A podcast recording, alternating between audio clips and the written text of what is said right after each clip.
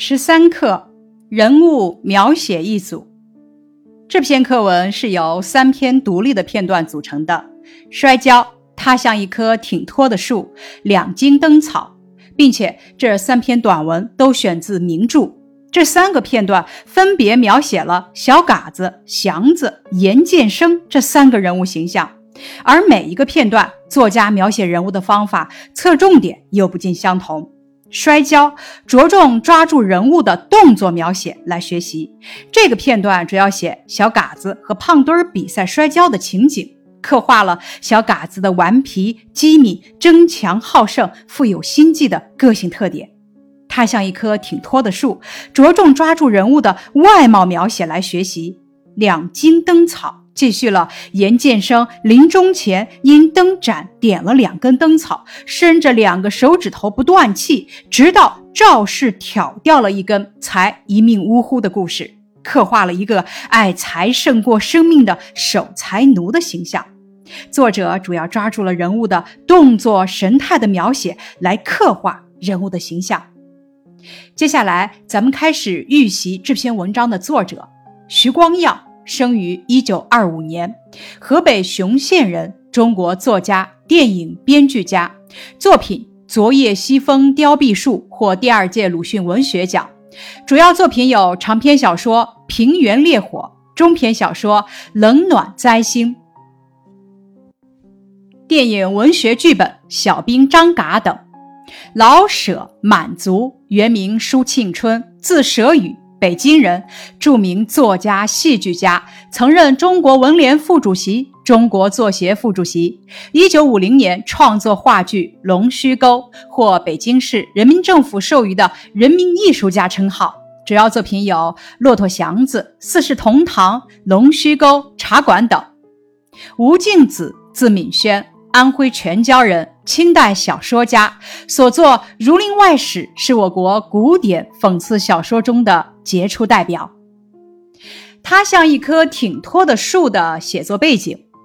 他像一棵挺脱的树，选自《骆驼祥子》。《骆驼祥子》主要以北平（今北京）一个人力车夫祥子的行踪为线索，以二十世纪二十年代末期当代市民生活为背景。以人力车夫祥子的坎坷悲惨的生活遭遇为主要情节，深刻揭露了旧社会的黑暗，控诉了统治阶级对劳动者的剥削压迫，表达了作者对劳动人民的深切同情，向人们展示了在黑暗统治下北平底层市民的生活。小兵张嘎中的主人公是嘎子。在鬼子的一次突袭中，嘎子的奶奶被鬼子打死，八路军侦察连连长钟亮也被鬼子扎走了。嘎子悲痛欲绝，他决心报仇，毅然出发去寻找打鬼子的地区队伍。期间经历许多有趣的事情，嘎子从中表现出机智勇敢、刚强不屈的特点。在区队长的领导下，嘎子逐渐成了一名优秀的小侦察员。《骆驼祥子》里的主人公是祥子。祥子来自农村，在他拉上租来的洋车以后，立志买一辆车自己拉，做一个独立的劳动者。但这个愿望在经过多次挫折以后，终于完全破灭。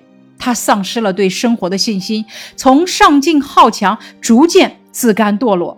祥子的变化是当时病态社会的体现。严建生是中国古典小说《儒林外史》中的一个人物，名严大玉，字志和，是广东省高要县的一位剑生。书中描写他虽然家财万贯，却吝啬成性，甚至在临终之际迟迟不肯断气，从被单里伸出两根指头。两位侄儿和奶奶均未能猜中其意图，最后他的侧室。赵氏猜中他的心事，将灯里点的两茎灯草挑掉一茎，严建生这才肯断气。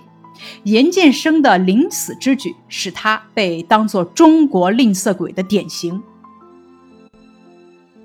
咱们本课的学习目标是什么呢？首先，第一点，认识“嘎”半等十一个生字，读准多音字见。会写交楼等十五个字，会写摔跤、手疾眼快等词语。第二点是本课的重点内容，能够结合三个片段中描写人物的语句，说出人物的特点。第三点，了解可以通过描写人物的动作、外貌等表现人物的特点，并能体会其表达效果。这篇课文的人文素养是要求咱们学习描写方法，感悟艺术形象。语文要素呢，是在对比阅读中掌握描写人物的基本方法。接下来，咱们开始学习本课的会认字。嘎字义指调皮，组词嘎小子。绊字义指行走的时候被别的东西挡住或者缠住，组词有绊倒、羁绊。揪字义指用手抓住或者拉住，组词有揪心、揪扯。铸字义指把金属融化后倒在模子里制成器物，组词有浇铸、铸就。颧字义眼睛下面两腮上面突出的部分，组词有颧骨。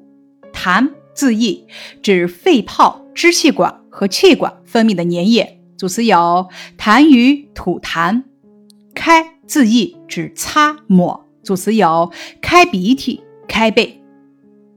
这篇课文的会写字有以下：跤字义，第一种意思指跟头，组词有摔跤、跌了一跤。例句：摔跤是我市的传统体育项目。搂。字义，第一种意思指两臂合抱，用手臂拢着，组词有搂着、搂抱。第二种意思指量词，用于两臂合抱的东西，组词一搂麦秸。例句：奶奶搂着小孙子入睡了。仗字义，第一种意思指凭借、依靠，组词有仗势欺人。第二种意思是古代兵器的总称，组词有兵仗。例句：八路军在党的领导下打了一场又一场胜仗。鞭字义，第一种意思指驱使牲畜的用具，组词有鞭子、扬鞭、快马加鞭。第二种意思指编连成串的爆竹，组词有放鞭、鞭炮。例句：今年春节我和舅舅一起放鞭炮。七字义，第一种意思指欺负。压迫、侮辱，组词有欺压、欺侮、仗势欺人。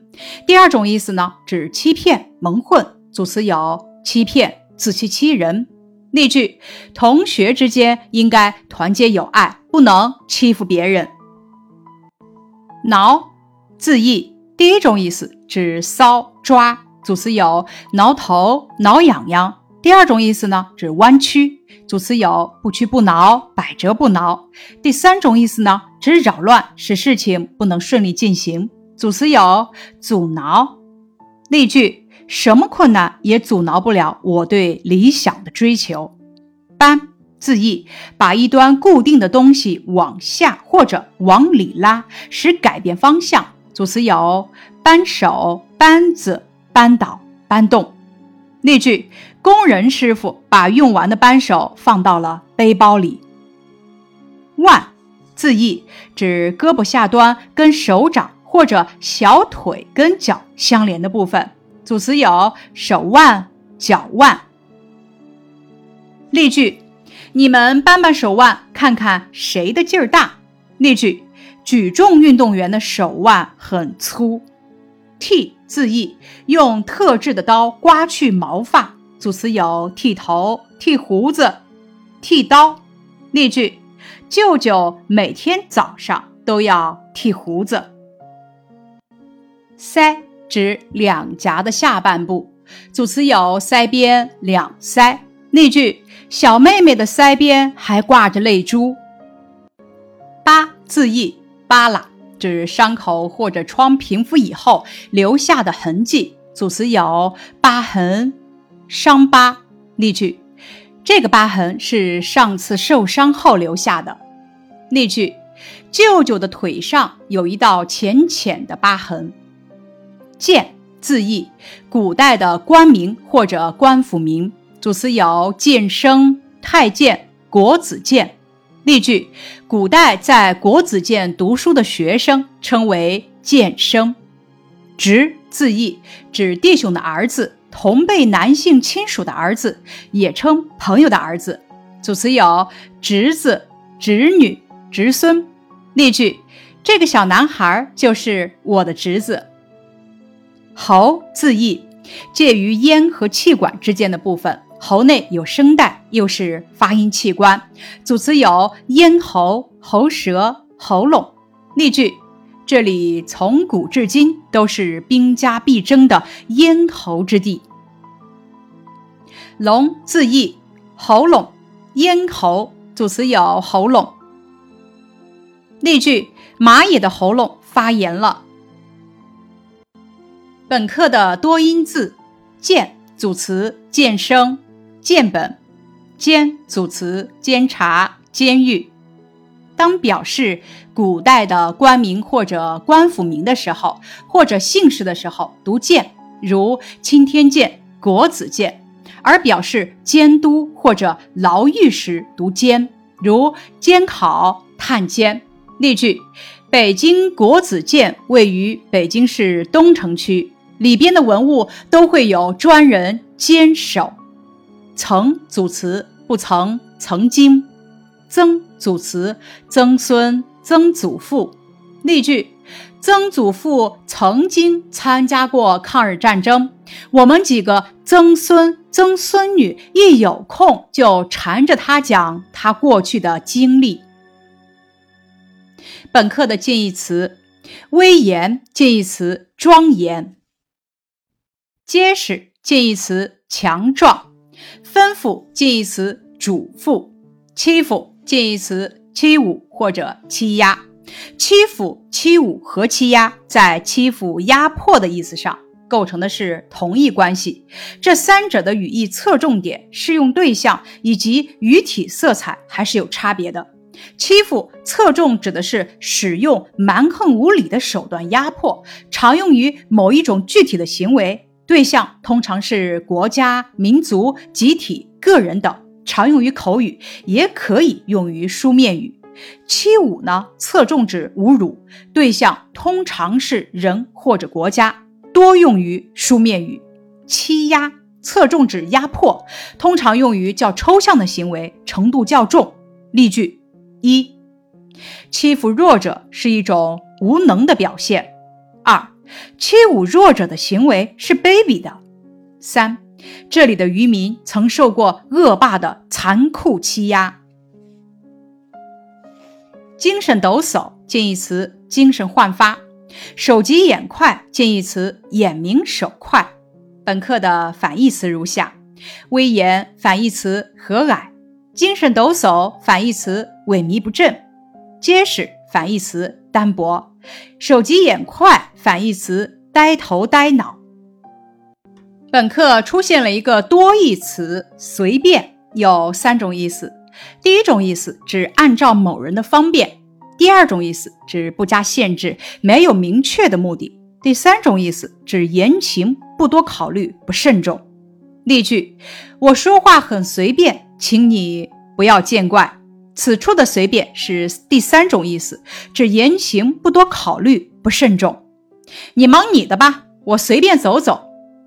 这里的随便是第二种意思，不加限制，没有明确的目的。随便你吧，什么时间都行。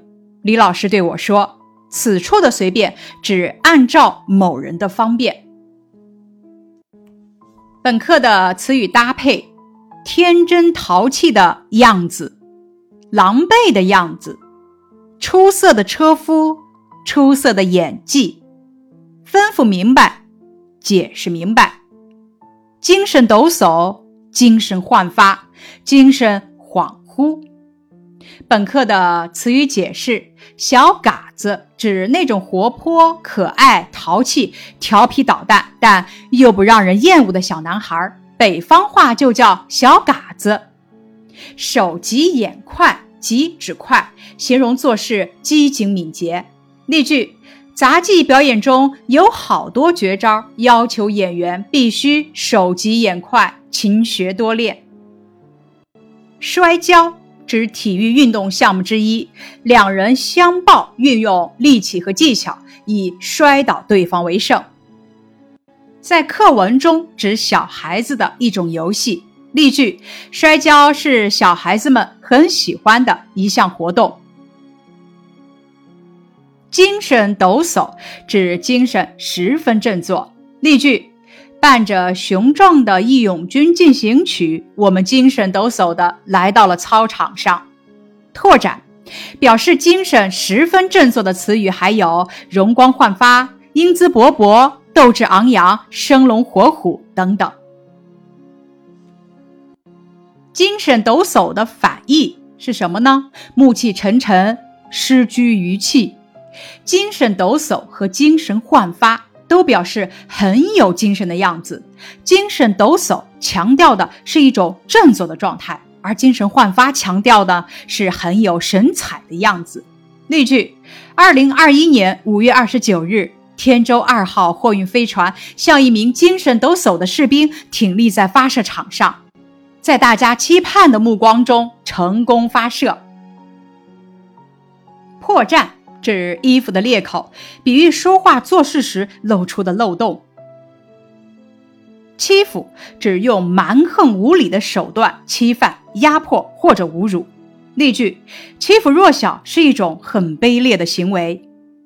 挺脱指强劲结实。威严指有威力而又严肃的样子。例句：他神色威严。格局指结构和格式。例句：一个心胸狭窄的人讲不出大格局的话。肢体指四肢，也指四肢和躯干。例句：优秀的舞蹈家会用优美的肢体语言来向观众传递信息。身量指人的身材个子。无疑指没有疑问。例句：听音乐老师弹琴，无疑是一种美好的享受。渐生，明清两代称在国子监读书或者取得进国子监读书资格的人，在清代可以用捐纳的方法取得这种称号。诸亲六眷泛指许多亲戚，究竟指哪些亲戚？说法不一。较早的一种说法是指父母、兄弟、妻子。一生不倒一生，指一生连着一生。登时意思指立刻。以上是本课的课前预习，感谢你的收听。